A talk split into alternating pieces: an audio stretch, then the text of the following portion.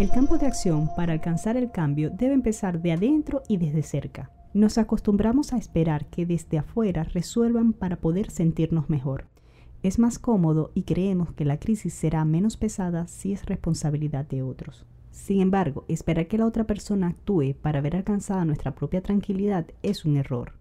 Buena parte del sentimiento de impaciencia que nos aborda en tiempos de crisis tiene su origen en haber delegado a otros nuestro destino y nuestra paz más de lo debido.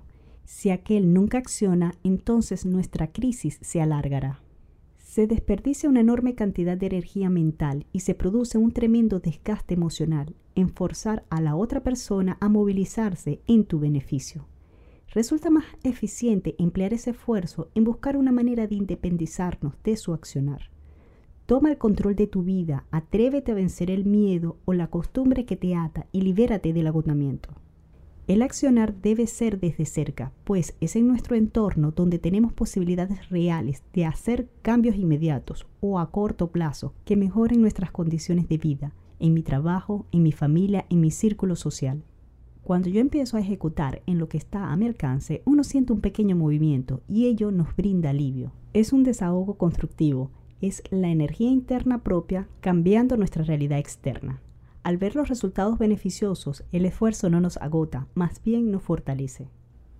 Muchas veces nos obstinamos en provocar un cambio en donde nuestra capacidad de acción no tiene realmente influencia significativa. Esta energía desperdiciada debemos aprovecharla reenfocando nuestros esfuerzos en el campo donde nuestra conducta sí puede brindar resultados que mejoren nuestra calidad de vida y la de nuestro entorno.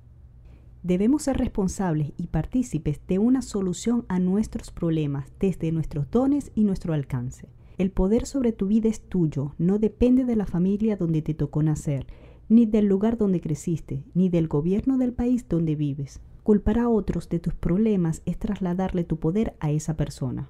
Debemos tener la capacidad para distinguir entre lo que podemos cambiar y lo que no.